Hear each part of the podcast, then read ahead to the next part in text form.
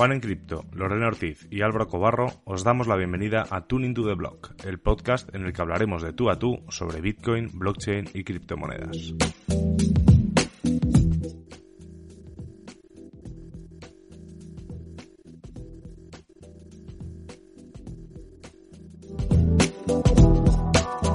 Además, todas las semanas tendremos invitados especiales con los que podremos conversar, debatir y lo más importante, aprender de los temas que levantan interés en esta industria de las criptomonedas.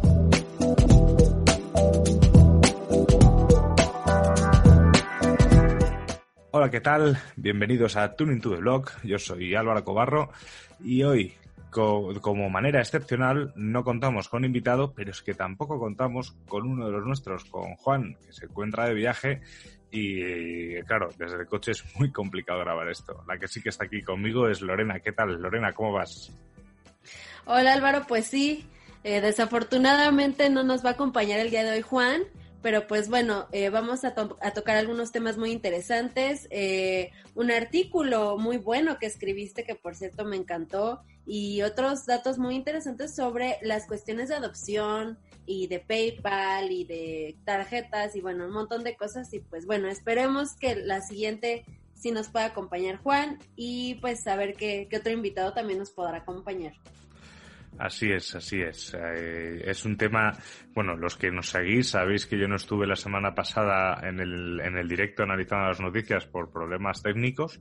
Eh, deciros que ya creo que le hemos encontrado solución. He comprado un adaptador para conectar el cable de la red para que no vuelva a fallar. Así que espero que no volverá a fallar por un, por un motivo de estos.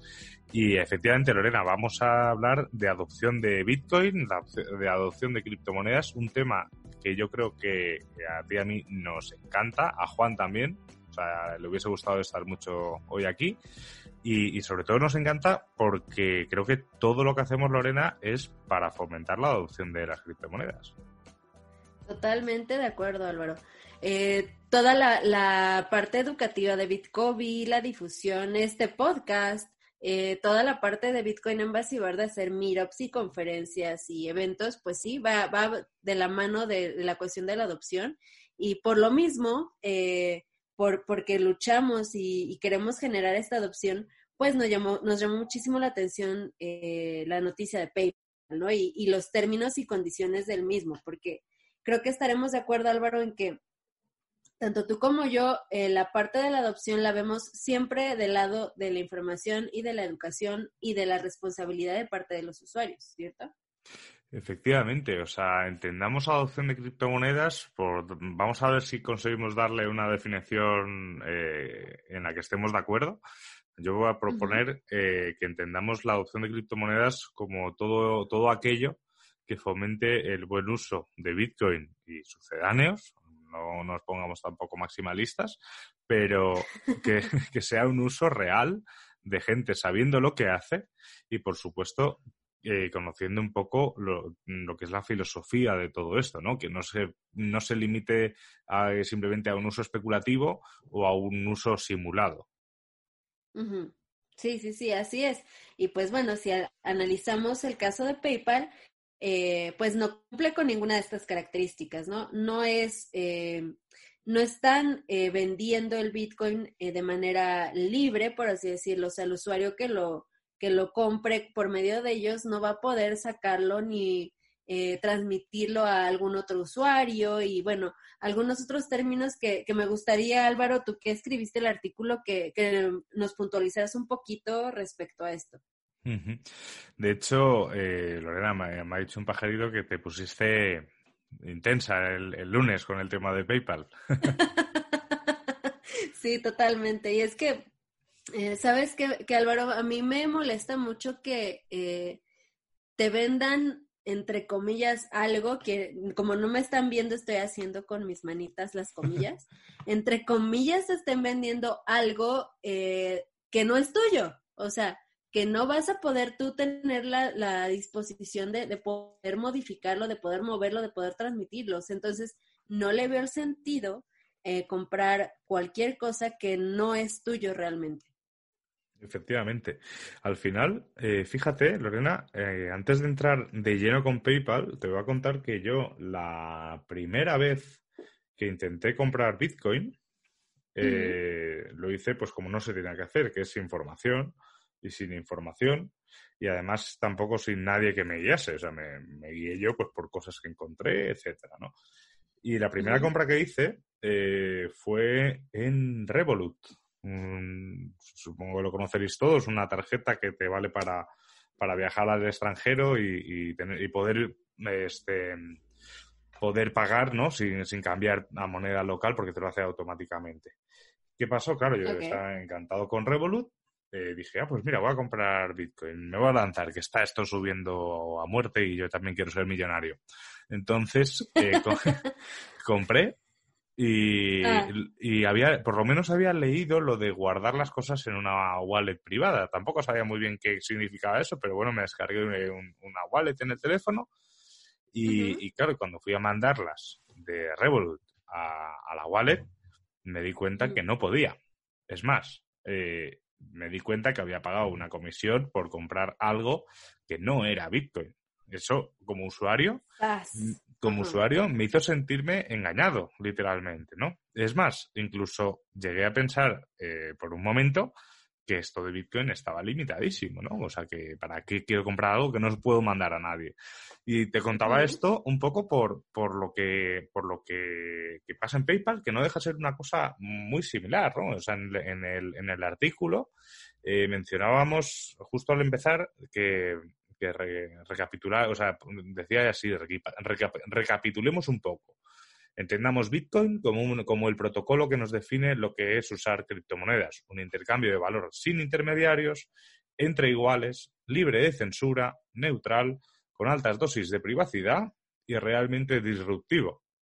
Entonces, eh, no sé, Lorena, dime tú si, si PayPal cumple alguno de estos puntos, no todos.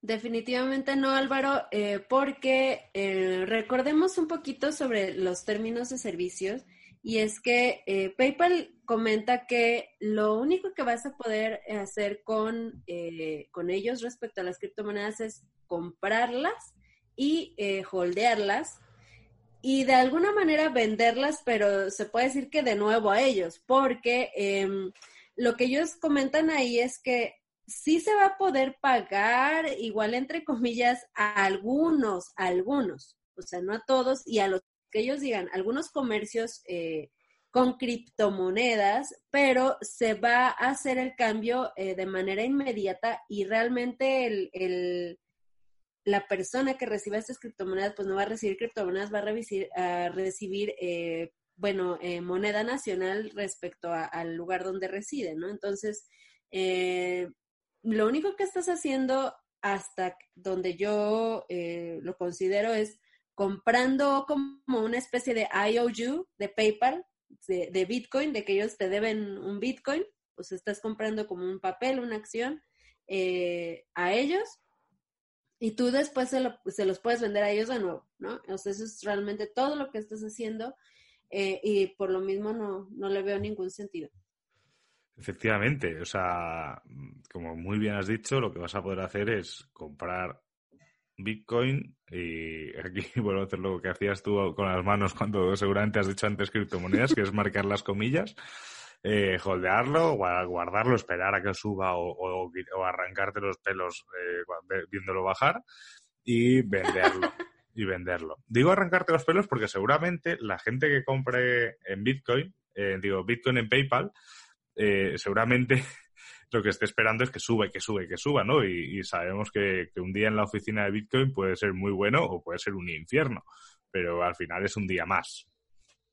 Así es. No, y aparte, mira, ¿sabes? Otra cuestión que me llama mucho la atención es, eh, es el hecho de, de, si realmente lo que, lo que ellos tienen detrás de ese, de ese papel, de ese pagaré, por así decirlo, eh, es Bitcoin. O sea, ¿qué pasaría, eh, Álvaro, si el precio sube de manera eh, así inmensa, ¿no? O sea, ¿qué, ¿qué, va a suceder? ¿PayPal realmente te lo va a pagar? O sea, ¿realmente sí lo están comprando? ¿Sí están comprando Bitcoin? porque si no es así, o sea, en cuanto sube el precio de manera estrepitosa, eh, probablemente no tengan para pagar eh, esas cantidades a los usuarios que hayan comprado con ellos. ¿Tú qué opinas? Pues eh, esto que has dicho me, ha hecho pensar una cosa, ¿no? O sea, yo creo que mm, seguramente una vez que esté, que esté lanzado todo esto, que creo que dijeron que sería para 2021, seguramente hay alguna forma, más que a PayPal, a la, a, la empresa, ¿no? A la, a la empresa que, que, en teoría les va a proveer de, este, de, estos, de estas criptomonedas, porque no solo Bitcoin, se puede comprar diferentes criptomonedas que ya han anunciado. Esta empresa se llama Paxos, Paxos y es Paxos Trust Company LLC o, como fuera, ¿no? Eh, a lo mejor sí que se puede auditar esta empresa, pero yo soy de la opinión que, PayPal no tiene por qué eh, realmente estar comprando Bitcoin, ¿no? Al final es una API al precio y, está ahí. Pero jugando un poco a las adivinanzas, PayPal tiene ahora mismo casi 300 millones de, usuarios en todo el mundo, una barbaridad. Imagínate que de esos 300 millones, 100, ¿vale? Pongamos 100, dejemos a 200 millones fuera, quieren comprar un Bitcoin entero. Wow. No hay.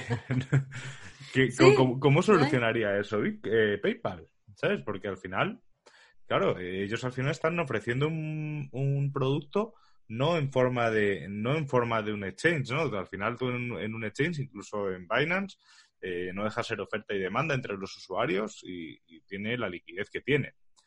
Pero, pero PayPal, PayPal eh, ¿cómo explicaría a sus usuarios el, oye, que no nos quedan bitcoins para vender. ¿Sabes? O sea, no sé, ¿eh? a lo mejor estoy diciendo una barbaridad. Incluso las previsiones de PayPal puede que sean mucho menores, de a lo mejor un 1% de sus usuarios compra bitcoin, no lo sé. Pero, pero oye, es algo a tener en cuenta. Totalmente, sí. Y, y es que justamente muchas personas estaban comentando, es que tienen muchísimos clientes, por eso va a haber muchísima adopción. Eh, pero es, muy interesante lo que dices, Álvaro. Sí, es cierto. o sea, ni siquiera eh, podrían, eh, ¿cómo decirlo?, tener la capacidad, desde mi punto de vista, de, cubrir ese mercado tan amplio que ellos están abarcando, ¿no? Sí, sí, es que además recuerdo, ahora hablo de memoria, a lo mejor estoy dando el dato mal, o sea, si los oyentes mm, lo revisan y ven que me equivoco, que sepáis que, que soy consciente que estoy hablando de memoria pero tenía una un límite, creo que la, operativa de unos 10.000 euros cada X, 10.000 dólares cada X tiempo. Ahora Bitcoin está por encima, pero cuando ha estado por debajo, ¿no? Eh, toda esa gente, a lo mejor habría gente que diría, pues aprovecho y compro el Bitcoin entero. Eh, ojo, ojo que ahí se puede haber, puede haber un problema grave, bueno, o no, o a lo mejor resulta que, que, sí que existen esos bitcoins y eso genera una demanda brutal en el mercado porque, porque Paxos es, necesitaría comprar todos esos bitcoins dentro del mercado. Pero bueno, estos son adivinanzas y, aquí, aquí tampoco estamos para, para adivinar. Eh, y yo, Lorena, dime, dime. ¿Sabes lo que sí no es adivinanza, Álvaro? Eh, los miles de casos que ha habido en PayPal de gente que le han congelado cuentas y que le han dado de baja cuentas también. Eso es una realidad y casos cercanos incluso a mí les ha sucedido. yo soy, yo soy uno de ellos. Ah, ve, o sea, simplemente, ¿no? Entonces, a ver, me, me, gustaría que aquí, ya entre tú y yo, nos, nos platicaras un poquito a mí ya los escuchas, ¿cómo estuvo esa situación, Álvaro? O sea, ¿te dieron alguna razón? ¿O se fue de la noche a la mañana? ¿Qué sucedió? Eh, mira, me ha pasado con PayPal muchas historias, ¿no? De hecho, PayPal al principio, cuando Bitcoin era la pasarela de pagos que teníamos implantada para pagar los cursos, y, y, al final la cambié, la cambié por Stripe y ahora utilizo que es un poco lo mismo, pero me gusta más en cuanto a funcionalidades. Y luego eh, estamos ahora, hemos implementado Shopify que bueno, que de momento no me está dando ningún problema. Pero con PayPal eh, me han pasado varias cosas. Una, la más grave en mi opinión, y, y es algo por la, el cual eh, no recomiendo a nadie eh, comprar Bitcoin mediante PayPal, no en PayPal, digo mediante PayPal con local Bitcoins, que, que, que hay gente que lo, que lo ofrece, ¿no? Que se pueda comprar Bitcoin usando PayPal como pasarela de pago. Eh, es que es que yo me acuerdo, eh, los que me conocéis o habéis escuchado alguna vez que a mí me gusta mucho la música, yo recuerdo que vendía en Estados Unidos un disco, un disco muy caro, que eran 400 euros el disco, y, y yo mandé el disco, resulta que la empresa de envíos no le llegó bien, o sea, no hizo bien el paquete y, el disco le llegó un poco dañado. No muy dañado, pero un poco dañado. Y claro, cuando estamos hablando de discos de ese valor, el comprador obviamente se queja, ¿no? Entonces, esta persona me escribió, yo, le, claro, me escribió, yo le dije que, bueno, que no se preocupase, que, que, a ver, que yo el disco no lo quería de vuelta porque ya obviamente había perdido valor y yo no me dedico a vender discos, o sea que no soy una tienda que, puedo volver a recibir de stock, pero que le compensaba eh, mandándole un disco del mismo grupo que estaba valorado también creo que unos 100 dólares en ese momento y, y dentro le mandaba y dentro le mandaba 50 euros dentro, dentro del disco, ¿no? Para mm. hacer en efectivo, que luego ya en Estados Unidos, pues para él, serían casi 75 dólares. O sea que como que le devolvía una parte correspondiente a los daños que podía presentar el disco. Esta persona aceptó y, y a los seis meses me llega un mensaje de PayPal que esta persona ha recurrido, que, le, que yo le he mandado mal el producto y me congela 400 euros de fondos. Claro, eh, me pongo en contacto con PayPal. Eh, es una, es una. Ellos dicen que defienden a los comercios, pero no es verdad. Defienden al usuario y si el usuario te dice que es que está mal, PayPal antes de darte la razón a ti como comercio, tienes que pasar muchas cosas. Yo conseguí que me diesen la razón tres veces porque el tío volvía a, abrir el caso y PayPal me volvía a congelar los fondos. Y, al final ya en una de estas, cuando ya me volvieron a dar la, la opción, eh, que se descongelaron los fondos, eh, cerré la cuenta de PayPal y dije, ala, ya búscame, ¿sabes? Porque la persona encima luego decía que yo, no, que yo no la había compensado de ninguna manera, o sea, esta persona me intentaba estafar. Entonces, ahí con PayPal, esa es la primera. Y luego ya las últimas que han sido, así pues a lo mejor alguna compra que nos han hecho de algún curso y congelar directamente los fondos porque dicen que es una compra eh, posiblemente fraudulenta, sin dar algún tipo de ningún tipo de, de, razón, ¿no? Entonces, claro, esas cosas al final eh, con PayPal y Bitcoin no creo que vayan a cambiar, o sea que es un punto muy interesante ese que comentas.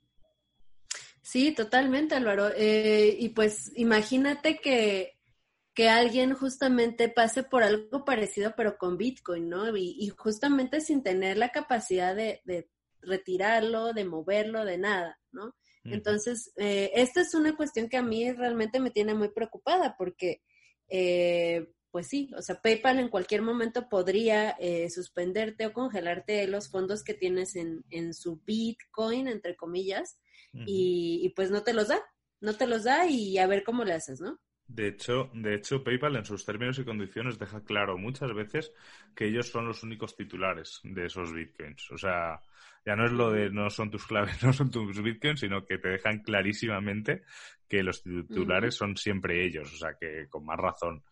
Pero vamos, eh, Lorena, tú sabes, te voy a confesar por qué escribí yo este artículo. Te, voy a, confesar. es porque el día que salió la noticia, eh, fueron te iba a decir muchos, pero me atrevo a decir todos los medios mm, criptos especializados que lanzaron la noticia, vamos, como una victoria descomunal de Bitcoin. Eh, muchísimos fueron los influencers que, lo celebraron y, esa euforia, incluso hay gente que, decía que, había ayudado a, la subida del mercado ese día, ¿no? Y, y, a mí me parece una responsabilidad enorme, o sea, pero equiparándola, exagerando un poco, equiparándola a cuando un medio especializado eh, hace una, acepta una nota de prensa de una scam. O sea, el, o sea creo, que pasa, creo que pasan creo, que pasan muchas cosas interesantes en el ecosistema cripto como para no tener que correr, ¿sabes? O, intentar ser el primero con una noticia así. Y es muy importante el, el, no confiar y verificar. No sé si, si crees que estoy exagerando. No, me parece, me parece súper oportuno lo que dices. Estoy totalmente de acuerdo, Álvaro. Y de hecho, eh, me, a mí me, me, me dijeron en un grupo de Telegram que buscando justamente sobre la noticia de PayPal habían dado con un eh, tweet de hate, o sea, de odio hacia el asunto y cuando lo abrieron era mío, ¿no?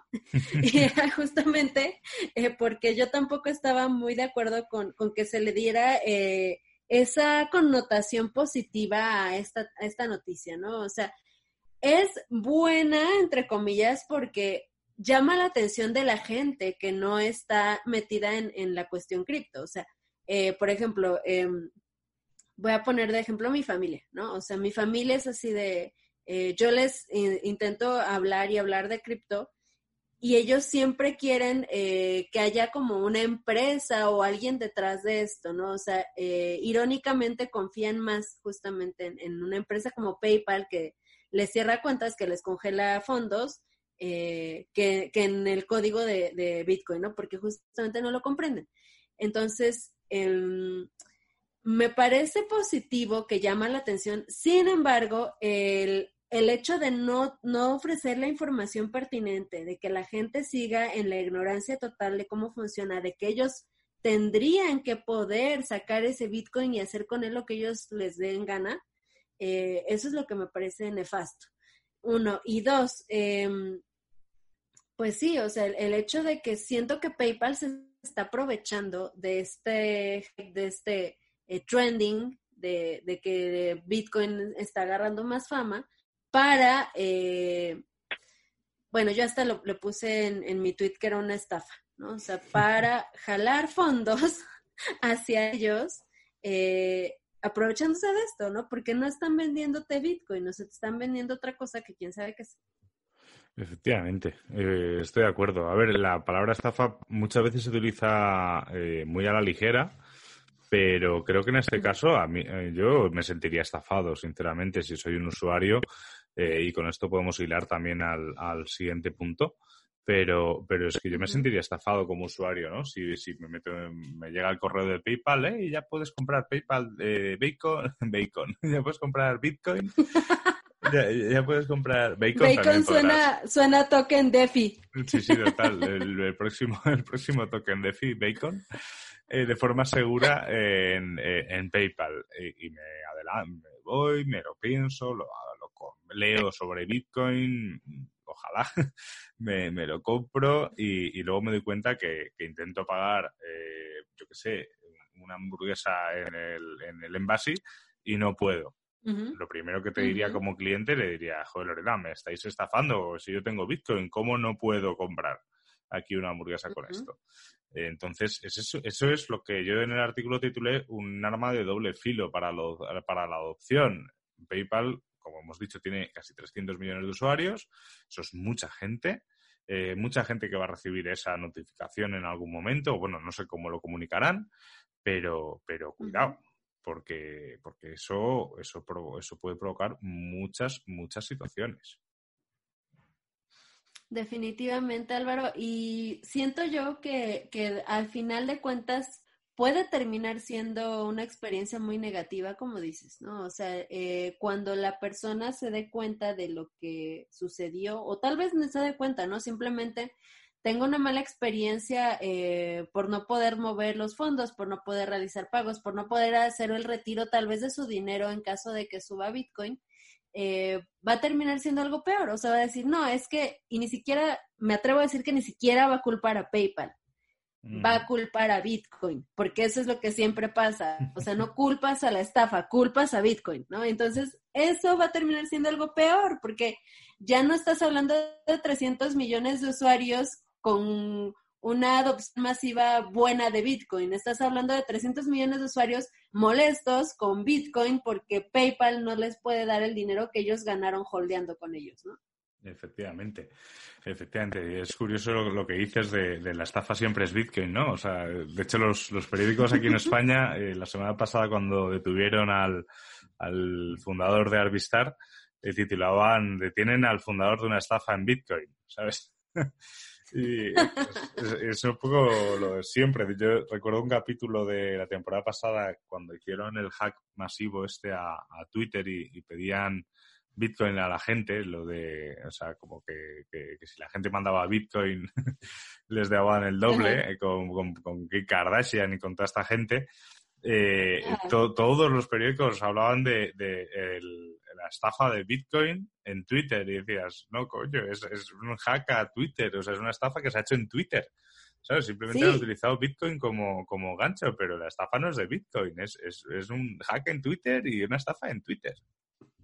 Sí, es como si, por ejemplo, no sé, un secuestrador pide un rescate en dólares, no vas a decir el secuestro es del dólar, ¿no? O sea, o una estafa en dólares. O sea, no. O sea, es, eh, las noticias siempre se manejan de manera muy diferente y con una connotación muy diferente cuando se trata de Bitcoin y de criptomonedas, de algo que no se conoce muy bien, tal vez no, no están familiarizados, no lo entienden o no sé a cuando se maneja, por ejemplo, una cuestión en, dólares americanos, ¿no? Y, tú y yo lo sabemos y muchos lo saben, los dólares son eh, utilizados de forma masiva para lavar dinero, para eh, financiar eh, narcos, para financiar un montón de cuestiones muy negativas, mucho más que Bitcoin. Así es, así es. Efectivamente, el dólar es la, divisa preferida para delinquir. De hecho, es más seguramente es más seguro delinquir con dólares que con Bitcoin. Entonces, pero bueno, eso es parte, ¿no? También del trabajo que tenemos Lorena de, educar y de explicar esto, porque porque es. una cosa que, que, se va a repetir durante mucho tiempo. Y, estaba pensando con esto que decías, eh, intentando analizar el la actitud de la gente dentro de PayPal y Bitcoin, ¿no? Tú imagínate eh, que creo que pasará, y de hecho, cuando salió todo el tema de Bitcoin Cash, con el fork de Bitcoin Cash, yo era de los que decía que, que, lo que proponía la gente que se forqueaba de Bitcoin Cash eh, no me parecía ninguna tontería. Al final estaban escalando de alguna forma Bitcoin, ¿no? Y estaban consiguiendo transacciones más baratas. Decía, bueno, pues oye, eh, entiendo la propuesta. Eh, otra cosa es que la pueda compartir o no, pero entiendo la, propuesta. A todo el mundo le gusta que haya transacciones baratas, ¿no? Pero también a todo el mundo le gusta que la red sea segura. Entonces, eh, pero una cosa que, me sacaba de quicio era cuando Rogersberg utilizaba la página de bitcoin.com para que la oh, gente comprase Bitcoin Cash, eh, que encima del ticket le ponía Bitcoin, ¿sabes? Entonces, para mí eso era auto, era como autolesionarse, decía, saber, es que toda esa gente va a estar comprando Bitcoin Cash y, sin saberlo, y cuando digan, ah, paga con Bitcoin aquí, y va a mandar eh, los, Bitcoin Cash a, la dirección de Bitcoin que le dé el, vendedor, y los va a perder, porque, porque no, no son compatibles. Entonces, con PayPal se me, se me ocurre que puede parecer una cosa similar. Tú imagínate con PayPal, yo, yo me imagino eh, que si yo comprase Imagínate que con PayPal, además de comprar, yo te pudiese mandar Bitcoin eh, a tu cuenta de PayPal, ¿vale? O sea, que, eso han dicho que, mucho más adelante ya se podrá. Eh, claro, yo me imagino que de la misma manera que PayPal me puede retener el dinero por, el disco, eh, PayPal puede volver para atrás que yo te haya mandado dinero, ¿sabes? O sea, yo te haya mandado Bitcoin y por lo que fuera, mm, PayPal me lo puede volver a mandar, ¿vale? Estamos dentro del ecosistema de PayPal, es una cosa normal, por lo tanto, aceptamos pulpo como animal de compañía. Pero imagínate que luego yo como usuario eh, me voy fuera de PayPal, compro Bitcoin por otro lado y me, y me mandan eh, pues la típica estafa, está igual, la de Twitter, de, de mándame Bitcoin y te mando el doble. Encima, como no tendré experiencia, me lo creeré. Eh, y, y empiezo a buscar el botón de reclamar o el botón de devolver y me doy cuenta de que no está. Ese usuario que va a pensar que es más seguro Bitcoin centralizado en PayPal o pseudo Bitcoin centralizado en PayPal o el Bitcoin real. Pseudo Bitcoin, me encantó ese término, para no usar el de entre comillas, es más largo. sí, definitivamente el pseudo Bitcoin, eh, pues mm, ahí, ahí, yo tengo una cuestión ahí, Álvaro, porque hubo un usuario que a mí en, en mi tweet me puso, pero ¿no crees que es mejor que una persona que apenas entra en el ecosistema tenga sus bitcoins custodiados por alguien más? Y mi respuesta es no. No, porque estás volviendo a caer en la cuestión de, eh, dejarle, de, de, delegarle a alguien más la, una responsabilidad que desde un principio debería haber sido tuya, ¿no? O sea, te estás mal acostumbrando a que alguien más esté en poder de, tu valor. lo que siempre ha sucedido, o sea, los bancos, eh, las acciones, o sea, alguien más siempre lo está custodiando.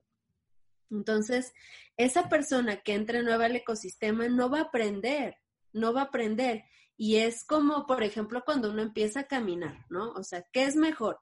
Que todo el tiempo alguien te esté eh, cargando, que todo el tiempo alguien te esté, eh, tengas todo el tiempo un apoyo o que aprendas a caminar tú solito. Obviamente te vas a meter tus, tus trancazos, vas a caerte, vas a tropezarte, pero lo vas a hacer tú mismo y lo aprendes y, cuando ya lo dominas, pues puedes correr, puedes hacer un montón de cosas, ¿no? Pero si todo el tiempo hay alguien detrás de ti cuidándote, ¿cómo vas a poder desarrollar las eh, capacidades suficientes para discernir, por ejemplo, una estafa, para poder eh, saber cómo custodiar de manera apropiada el valor que tú mismo estás generando? No lo vas a aprender. Entonces, para mí, eh, el hecho de que PayPal esté custodiando todo el tiempo este pseudo Bitcoin mm, es algo súper, súper negativo. estoy 100% de acuerdo. El símil de caminar es bueno. Eh, se me ocurre también, eh, pues cuando un chico o una chica eh, le han enseñado a conducir sus padres y porque vive en una zona que no es una ciudad y, y coge el coche y sin carné y luego se va a sacar, el carné de conducir, eh, tiene muchísimos vicios, ¿no? Y, cuesta mucho olvidarlos, igual que si eh, aprendes tú solo a tocar la guitarra, eh, cogerás el mástil de una forma y cuando te apuntes a clases para mejorar, verás que te cuesta mucho quitarte esos vicios. Y al final, Bitcoin, mm, el ejercicio que creo que hemos hecho todos los que estamos aquí dentro, es un ejercicio de desaprender del sistema también, ¿no? O sea, de, abrirnos, abrir la mente y, desaprender todo lo que pensábamos saber sobre el dinero y sobre las transacciones del dinero. Eh, ya no te hablo de, intereses compuestos como hablábamos con José Antonio Bravo el otro día, pero, pero, pero claro, entonces si una persona entra en el ecosistema en un punto 100% centralizado, 100% custodiado, que encima no tiene todas las posibilidades, no va a emprender. Y también te digo una cosa, si esa persona quiere traer así en, ese, en el ecosistema, es casi mejor, creo yo, que no entre, porque le va a ser mucho más fácil utilizar dólares y euros. O sea, va a tener las mismas limitaciones y para qué complicarte la vida. Sigue utilizando euros, sigue utilizando todo, porque, porque tu vida va a ser más fácil y vas a estar más tranquilo. Entonces, eh, estoy súper de acuerdo con eso. O sea, al final, eh, tenemos que hacer un esfuerzo en, no solo con PayPal, o sea, mucha gente entra y, deja sus bitcoins en Coinbase, en, Binance, en, cualquier lado, y, y sí, otros dirán que es para tener rapidez a la hora de operar, pero, pero la realidad es que esa gente no ha experimentado lo que es guardar bien una clave, ¿no? Tampoco ha experimentado la no ha experimentado la, adrenalina que supone mandar tus primeros bitcoins a una wallet eh, desde un exchange, ¿no? El, llegarán, llegarán, llegarán, llegarán. Y eso son cosas que ah. creo que tenemos que experimentar. La adrenalina y la emoción también, Álvaro, de haber perdido una llave privada. A mí me pasó y es... Ah, te, diré que, te, diré que la semana pasada eh, le hice una llamada a Juan muy nervioso diciendo, Juan, dime que puedo recuperar la clave del Ledger eh, desde el Ledger Live, eh, que me sé el pin y todo, pero no sé dónde está la clave. Y, Juan, y no, se podía, pero la encontré, la encontré. ya Ay, qué bueno. Sí, sí, sí, sí, casi me da un infarto. No, sí, a mí me pasó exactamente lo mismo, eh, porque me, mudé de casa hace un año, ya, ya tiene un año. Y yo, según yo, o sea, guardé la llave en un lugar, ¿no? En la mudanza y todo. Cuando voy revisando este lugar donde según yo lo tenía, no estaba. Y como dices tú, o sea, sudé frío, me puse casi a llorar, dije, no, ¿qué pasó? Pero como dices, afortunadamente tenía todavía acceso a Ledger Live tenía acceso al dispositivo y me acordaba del PIN, pues ya lo que hice fue pasarlo a otro lado y bueno, ya, mm, menos el fee, pues ya, no, no, no pasó a mayores, ¿no? Pero eh, son ese tipo de, caídas, Álvaro, eh, son ese tipo de errores los que nos van enseñando y nos van eh, asegurando el hecho de, de, poder ser autónomos y poder ser libres de hacer lo que queramos con, con nuestros valores, ¿no? Efectivamente, efectivamente. Y, ahí, y, esto es un proceso de, aprendizaje que hagas cursos o no hagas cursos, veas recursos gratuitos o, de pago, eh, te vas a equivocar y, es bueno que te equivoques, hombre, no es bueno que te equivoques con grandes cantidades, pero, pero es bueno que te equivoques de vez en cuando para, para aprender, ¿no? Yo ya sé que, bueno, ya lo sabía, lo que pasa es que lo puse en práctica que, es mejor tener la clave en dos sitios diferentes, ¿no? Para, para, para siempre, siempre tener una localizada. Y, y bueno, y yo, Lorena, creo que la conclusión nos falta Juan. Juan nos había avisado que iba a estar en contra de todo lo que dijésemos para generar debate, pero yo sé que está, está de acuerdo con nosotros. Que, que, oye, si nos estáis escuchando en 2021, eh, que habéis encontrado este podcast en algún lado y estáis pensando en comprar eh, Bitcoin en PayPal, no lo hagáis. Poneros en contacto con nosotros y, sin ningún tipo de interés os, podemos remitir a muchos sitios donde, donde, donde comprar o, a guías donde, donde leer efectivamente qué es esto. Sí, no, eh, creo que, ¿sabes qué punto nos faltó también, eh, Álvaro? En la cuestión em, de platicar un poquito más sobre eh, qué tan bueno es para los comercios eh, el hecho de, de, no recibir la cripto tal cual. O sea, es, como una especie de, falacia, ¿no te parece? Eso es. De hecho, eh, venía un poco también, esto viene también, nos, nos, nos, nos, sirve para hilar un poco con la segunda parte de este, de este episodio de Tuning to the Blog, que, mm, que realmente, eh, si estamos hablando de adopción, yo te quería preguntar, Lorena, ¿tú eres de la opinión de hay que holdear el máximo posible o eres de la opinión de que hay que usar también Bitcoin el máximo posible? Eh, se puede decir que soy de las dos. Eh, yo era holder, así, súper, súper holder, antes de abrir Bitcoin, Bitcoin en Basibar, perdón. Pero, pues sí, obviamente al recibir cripto, pues tienes que, tienes que realizar pagos también, ¿no? A, los empleados, la renta y todo. Entonces, eh, me empezaba a doler un poco cuando me desprendía de, ese, de ese Bitcoin, ¿no? Que tenía que vender.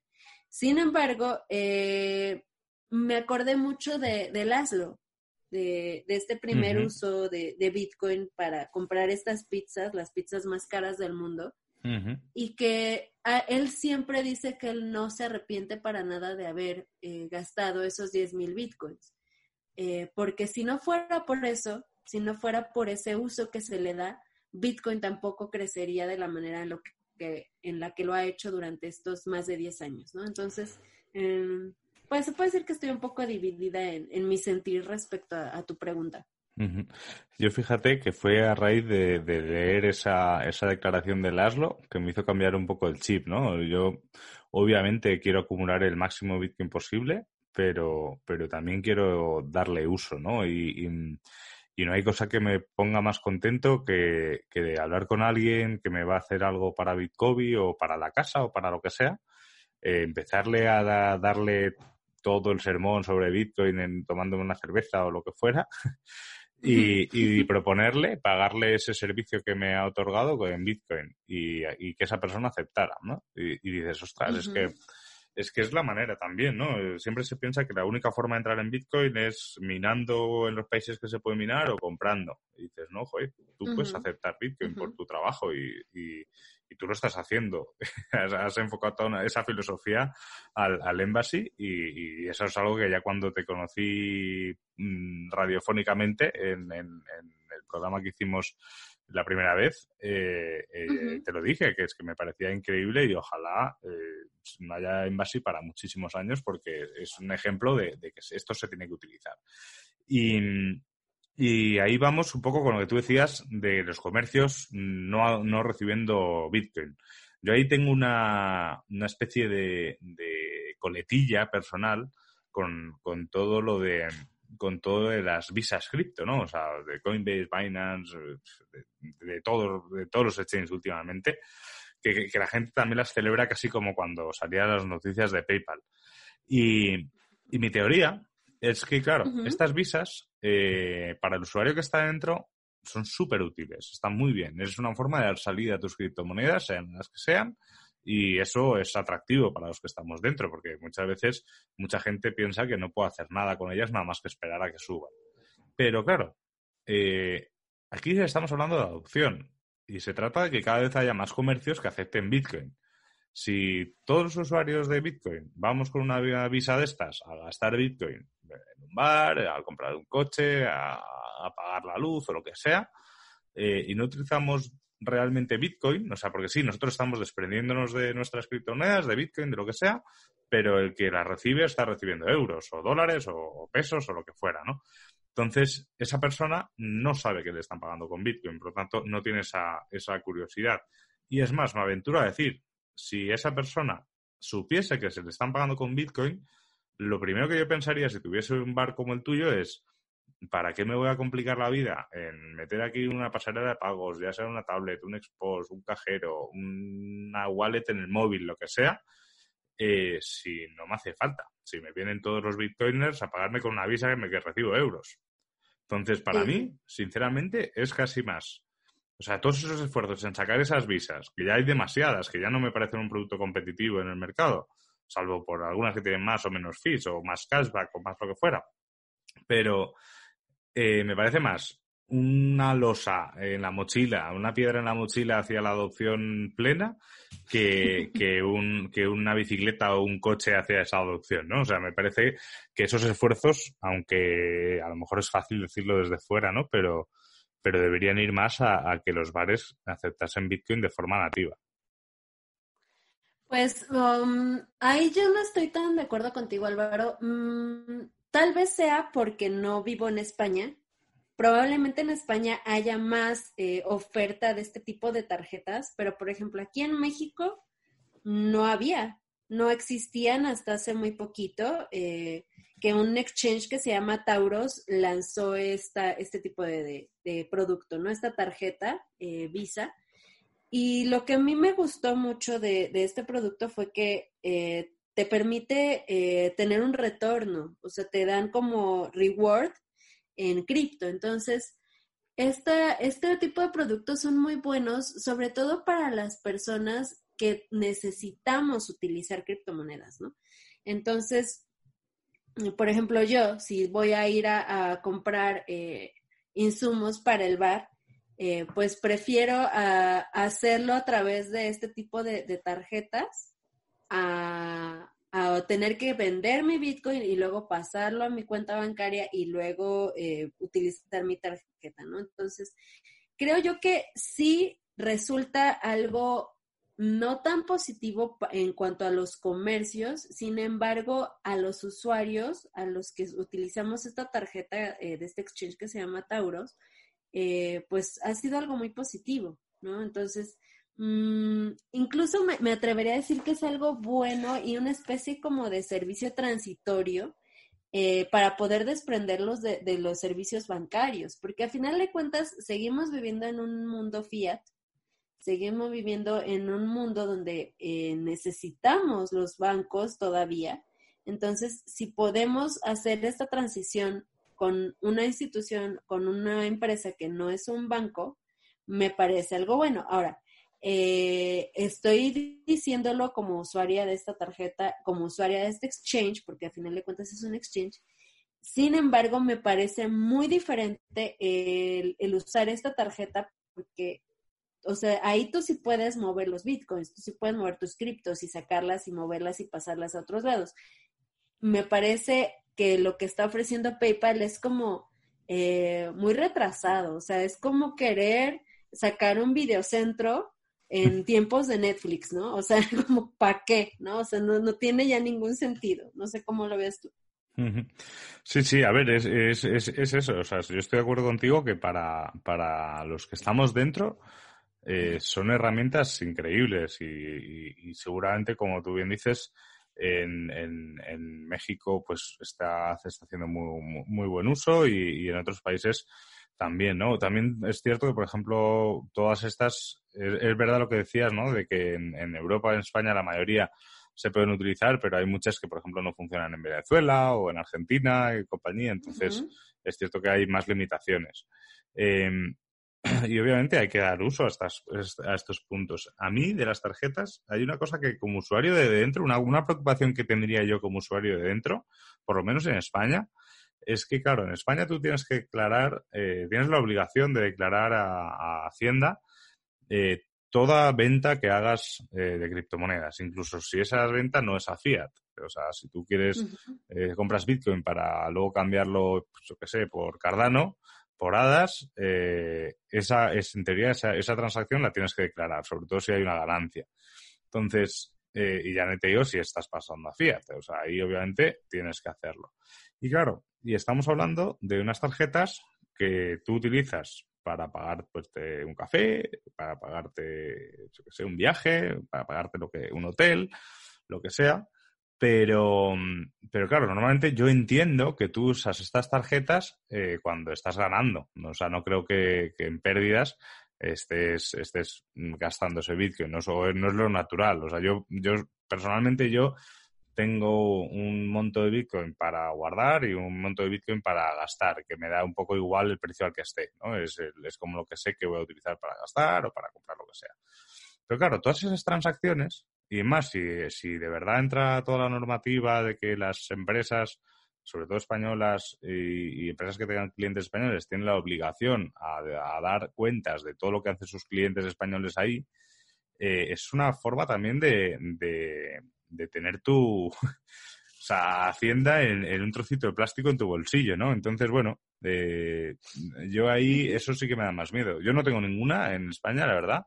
También es cierto que yo cuando he querido usar Bitcoin siempre ha sido a raíz, a través de, envíos de wallet a wallets o utilizando una pasarela de pago pues tipo BitPay o BTC Pay Server o cualquiera o CoinGate incluso. Pero, pero sí, efectivamente. O sea, yo, yo el punto este es no discutir el buen uso que tienen estas tarjetas para, lo que estamos, para los que estamos dentro.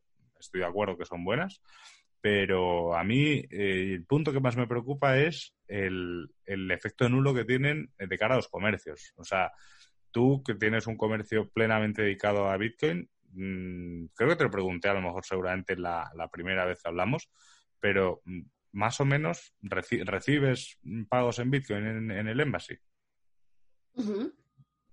Sí, sí, recibo pagos en, Bitcoin en el Embassy. Mm, yo diría que eh, un, es que depende del momento también del mercado, Álvaro. O sea, como dices, hay gente que se, se quiere desprender del Bitcoin eh, cuando está al alza y hay otros que porque no tienen de otra, pues lo hacen a la baja, ¿no? Entonces, eh, yo diría que entre el 20% y el 50% de las ganancias del Embassy han sido en, Bitcoin, dependiendo del momento, ¿no? Entonces, mm, lo que sí es cierto también es el hecho de que, eh, por ejemplo, mis vecinos, yo me llevo bien con los comercios que están a los lados, ya llevo ya casi dos años de conocerlos y es la hora que eh, uno de mis vecinos con los que me llevo súper bien, no acepta Bitcoin y siempre me dice, ay, ahora sí voy a comprar, ahora sí voy a comprar, ahora sí voy a comprar. Y él ha visto el mercado desde que estaba en 3 mil dólares y ahorita que está en 13 mil se da de topes contra la pared, pero sigue sin, sigue sin entrar, ¿no? O sea, sigue sin, sin aceptarlo, sin nada, ¿no? Entonces, lo cierto es que es, es muy difícil lograr que un comercio hace criptomonedas por la cuestión de la volatilidad y por la cuestión de que se requiere una planeación eh, mucho más estricta y más abierta eh, que, de un usuario común y corriente, ¿no? Porque ahí no, no depende solamente tú, tu ingreso, tu familia de ello, dependen los trabajos de los empleados, depende el pago de la renta, del local, depende eh, el pago de los insumos, ¿no? Entonces, me parece que si es difícil lograr la adopción hacia un, o sea, de una persona eh, común, es mucho más difícil lograr la adopción por parte de un comercio. No sé, ¿tú qué piensas? Pues yo, o sea, o sea, totalmente. O sea, si yo soy el primero que en Bitcoin, eh, muchas veces el, el, Bitcoin que recibimos por los cursos nos toca pasarlo a fiat, porque pues lo mismo, hay que pagar impuestos, hay que pagar servidores, hay que pagar muchas cosas y, y a veces toca hacerlo. Pero mm, yo fíjate, eh, yo Lorena, bueno, te lo he contado alguna vez que, en Bitcoin trabajamos muy de la mano con, con PundiX, que tienen los, los, como los datáfonos, CPVs, para poder aceptar Bitcoin o para poder vender Bitcoin en, en cualquier lado. Eh, y me ha tocado hablar con mucha gente, con muchos negocios, y hay gente que lo entiende, gente que no. Y yo siempre pongo el mismo ejemplo. Lo digo por si se lo quieres decir a tu vecino, que, que bueno, que, aparte tu vecino, por lo que me cuentas, es el primero que si ahora Bitcoin baja a, yo qué sé, a, a 6.000, vendrá a decirte, ves Lorena, esto no sirve para nada. Y dices, a ver, que, has, tenido mucho tiempo para comprar, aprovecha ahora, ¿no? Y, compra si quieres. Pero, pero yo les digo siempre lo mismo, ¿no? la realidad es la que es. O sea, mm, en México me imagino que será similar a España, incluso a lo mejor yo creo que puede ser un, poco mejor eh, que, que, en España, pero la realidad en España es que no existe ahora mismo una demanda grande de gente que quiera pagar con Bitcoin. Puede existir una demanda un poquito mayor de gente que quiere comprar Bitcoin, pero aún así no, no, es un porcentaje de la población lo suficientemente grande como para hablar de que existe un mercado enorme y que esa persona que ponga un cajero o un Xpos o, o cualquier eh, método de venta de criptos o de aceptar criptos vaya a recibir muchísimas transacciones. Por lo tanto, mm. yo lo que les decía siempre a los comercios era, eh, tú piensa que lo que vas a recibir aquí ahora mismo es, es por un lado, lo que recibes en Bitcoin va a ser residual, o sea, no, va no creo que dependa de tu negocio de lo que recibas en Bitcoin. Y, y por otro lado, eh, lo que vas a recibir es mucha notoriedad, sobre todo en momentos de, de, mercado alcista. Eh, la gente vuelve a empezar a hablar de Bitcoin y el decir que tú en tu establecimiento aceptas Bitcoin siempre, siempre es una buena campaña de publicidad. Entonces yo por ahí siempre les, les llamaba. Tampoco, tampoco nos hemos forrado haciendo esto, por lo tanto, a lo mejor no es un argumento muy bueno. Pero a mí, supongo ahí soy mal comercial, ¿no? Y, me gusta hablar siempre de la realidad, de que un comercio que acepte Bitcoin, que no se preocupe tampoco porque, porque al final eh, lo que va a recibir va a ser más residual y es tan sencillo como hacerlo líquido si en cuanto lo recibas si, si, si lo necesitas. Sí, pues mm, tendremos que ver qué, va a suceder con, toda la cuestión de la adopción. Eh, definitivamente lo que se necesita más en todos los aspectos, ya se, eh, sé que se está hablando de comercio, sé que se está hablando de personas, es la educación y la información suficiente como para saber qué hacer y no que no te dé pánico, eh, poder sobrevivir y hacer bien todas tus eh, cosas con, la seguridad de que, de que, de cómo manejarse en el mundo cripto, ¿no? Entonces, me parece, ya como, como conclusión, no sé si te parece bien, Álvaro, que em, es buena la adopción, es bueno que se le dé notoriedad a Bitcoin siempre y cuando sea a través de la educación. Creo yo que eso es lo más importante. ¿Tú qué opinas? Es, es, es, yo creo que es uno de los eslogans que he utilizado siempre en Bitcoin, que, que, la formación es siempre va a ser la mejor inversión que, que se haga, no solo en Bitcoin, ¿eh? en, en, muchas cosas, aprender siempre es muy, muy, muy importante. Y sin formación no vamos a tener una comunidad preparada, ni vamos a tener una comunidad mm, fuerte, porque a la mínima eh, al mínimo, incluso si hablamos solo de especulación, al mínimo movimiento negativo del mercado, la gente se asusta, vende, se va, esto es una estafa. A la mínima oportunidad de unas ganancias prometidas, la gente va a ir como cabeza y va a caer en una estafa. Entonces, la, educación evita todas esas cosas. Entonces, yo creo que sin educación, y ahí entra todo tipo de educación, y ahí quiero hacer subrayar lo que es todo tipo, desde la que es totalmente gratuita, la que es de pago, toda educación que esté bien estructurada eh, nos va a ayudar a todos muchísimo. A ti a tener más gente en el embassy que te venga a comprar, a, pagar en Bitcoin. En Bitcoin, bueno, cuanta más educación, pues supongo que haremos menos falta, pero, pero, pero, pero estaremos contentos, ¿no? Si, si notamos que, que, educamos a muchísima gente y esa gente sigue dentro del ecosistema, me parecerá maravilloso. Y, yo creo que esa es la conclusión, ¿no? Hay que leer mucho, hay que educarse mucho y sobre todo no hay que comprar Bitcoin en PayPal. Ese es la mejor, eh, el mejor consejo que podríamos dar. No compren Bitcoin en PayPal, ni cualquier criptomoneda. Exacto. Bueno, si queréis comprar, si queréis comprar Bitcoin Cash en PayPal, bueno, vosotros mismos, tampoco pasa nada. Pero bueno. Bueno, Lorena, y oye, eh, para terminar ya, ¿sabes qué día es el, el, sábado? Es el Día de Muertos. Aquí en México lo celebramos el Día de Muertos. Quien no conozca esta tradición, eh, le recomiendo por lo menos buscar en Google fotos Día de Muertos para que se den un agasajo visual increíble. Y aparte de todo, eh, es el, el día en que se publicó es cierta cuestión muy importante para nuestra comunidad, ¿no, Álvaro?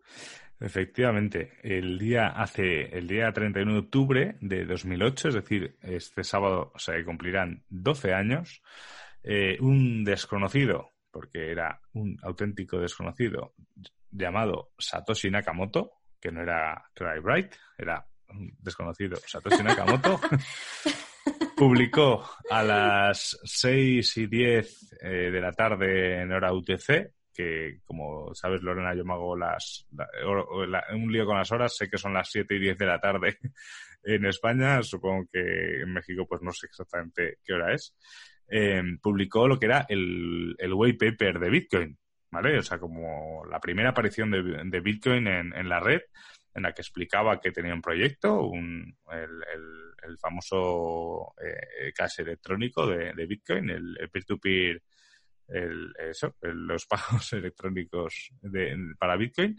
Y tres meses después, el, 3 de enero del 2009, se, se hizo el, bueno, se generó el bloque Génesis de Bitcoin y, hasta aquí hoy, ¿no? Entonces, eh, ¿por qué hemos dicho esto? Primero porque hay que, hay que reivindicar que para la comunidad hispana el Día de Muertos es mejor que Halloween y, seguro, y segundo, porque en Bitcoin nos gusta utilizar estas fechas, ya lo hicimos con el décimo aniversario del, bloque Genesis en Bitcoin y este año pues queremos celebrar con toda la comunidad de, de Tuning to the Blog, de Bitcoin, de Bitcoin en Pasivar, de Juan en Crypto y de los que seáis. Eh, este 12 aniversario del de lanzamiento de White Paper y hemos generado de forma express un sorteo que yo creo que no está nada mal. Te comento, Lorena, estamos poniendo... A ver, cuéntanos, cuéntanos. Hay tres premios. El primer premio son 50 euros en Bitcoin y, una, matrícula gratis eh, del curso de Bitcoin para principiantes de, Bitcoin, valorado, ojo, en 75 euros. Estamos hablando de un premio importante. Eh, eso sí, tiene una condición, que los bitcoins se regalarán al terminar el curso, porque nos gusta que la gente sepa cómo guardarlos. Y un segundo premio, que será una camiseta a elegir, que por cierto, te doy una camiseta, Lorena, una camiseta a elegir en Bitcoin Store, la que sea de las que hay, hemos subido diseños nuevos. Y un tercer premio, una carcasa de móvil exclusiva de Bitcoin, que aún no está subida a Bitcoin Store, la subiré seguramente el día de mañana, porque tengo que hacerle fotos y necesito otro móvil para hacerle fotos a, la carcasa puesta en el móvil. Y, y esos son los premios, o sea que no están nada mal. Buenísimo. No, aparte de todo, eh, este premio lo pueden incluso eh, ganar eh, mexicanos, ¿cierto? Porque los cursos son en línea. Efectivamente, los cursos son en línea y nosotros también, y el segundo y tercer premio, que son en productos físicos, obviamente también lo mandamos a México o a donde sea. O sea, no hay, no hay problemas de espacio. O sea, eh, asumimos el coste de envío porque se trata de celebrarlo con la comunidad. Eh, las camisetas pues son las que son, ahí habrá alguna que os guste más, alguna que os guste menos. Y la carcasa te diré, Lorena, que tú no la has visto. Ahora terminar eso te, te mando una foto. Eh, a mí me parece muy sí, chula. La quiero ver. A mí me parece muy chula. Oh y creo que se puede aplicar a prácticamente todos los modelos de teléfono, ¿vale? O sea, si el, si el premiado tuviese un teléfono que nos uh. aplica la carcasa, eh, buscaríamos un extra para él. Y importante, ¿qué hay que hacer para participar? Súper sencillo. Eh, seguir a Bitcoin en Twitter, ser miembro de la comunidad de Telegram de Bitcoin y hacer un retweet citado del tweet que anuncia el concurso. Lo podréis ver en nuestro, en nuestro perfil. Importante, para certificar que estéis participando, eh, hay un formulario que también está en el tweet, está en nuestra comunidad en todo, un formulario de Google, en el que simplemente tenéis que dejarnos vuestro usuario de Twitter, el usuario de Telegram y el link al retweet citado. Y como punto importante, no estamos recopilando ningún tipo de información vuestra de correo electrónico ni nada, ¿vale? O sea, no es, no es el típico sorteo para generar leads. Así que, así que eso es lo que hemos montado. ¿Qué te parece, Lorena? Buenísimo, buenísimo. Yo también quiero participar y, quiero que, más mexicanos se sumen a esta iniciativa porque me encanta que, que Bitcoin es sin fronteras, así como Bitcoin. Igualito. Así es, eso intentamos. eso, intentamos. Así es. Pues, pues, pues, pues, mucha suerte a, los que a los que vayan a participar y espero que lo hagan lo más pronto posible porque pues ya es este sábado, ¿no? Eso es, este sábado. De hecho, la idea que tengo, y tengo un compromiso mientras, ahora me acabo de acordar, así que a lo mejor voy a intentar cumplir los horarios, que se cerrará el formulario de inscripción a las 7 de la tarde GMT más 1 en España, es decir, o sea, la que serían las 6 de la tarde UTC, y eh, se anunciarían los ganadores exactamente a las 7 y 10 de la tarde, que es exactamente a la misma hora que hace 12 años se publicó el, el white paper de Bitcoin. Es lo que voy a intentar, ¿eh? a lo mejor hay unos minutos de retraso que en estas cosas pueden pasar, pero voy a intentar cumplir a rajatabla esas, esas fechas. Buenísimo, buenísimo. Así que, bueno, Lorena, eh, pues oye, no ha estado esto tan mal, ¿no? Eh, sin, sin Juan. Pues sí, tal vez ya no lo vamos a invitar. No, no es cierto. no es cierto, no, la verdad sí lo extrañé también. Sí, lo extrañé también, pero, pero sí creo que no estuvo tan mal. Ya nos dirán nuestros escuchas. Eh, hashtag quiero a Juan de vuelta y saquen a Álvaro y a Lore mejor. o qué pasó, pero sí, muchísimas gracias Álvaro. Como siempre, súper amena la charla contigo. Eh, espero que este podcast sea del agrado de todos los que nos están escuchando. Y pues bueno, a ver qué, qué más nos puedes contar, hermano. Eso es. Y nada, a los que nos escucháis, ya sabéis, muchísimas gracias por estar ahí. Eh, no os olvidéis de suscribiros eh, y, y, comentarlo, darle like y compartirlo. Y bueno, si no, seguramente nos estáis escuchando en Spotify, porque es lo que hemos decidido mover a partir de ahora, por, porque, porque muchas veces es más fácil de escuchar, pero deciros que seguimos en Evox a tope y en, Google Podcast, Apple Podcast, en Deezer y desde hace nada en Podimo también. Así que nada más, nos vemos el lunes que viene en el directo de Bitcoin TV, Tune to Blog y espero que Bitcoin en Basibar. Y nada, pasado un, un, un buen fin de semana y por supuesto un feliz día de muertos. Hasta luego.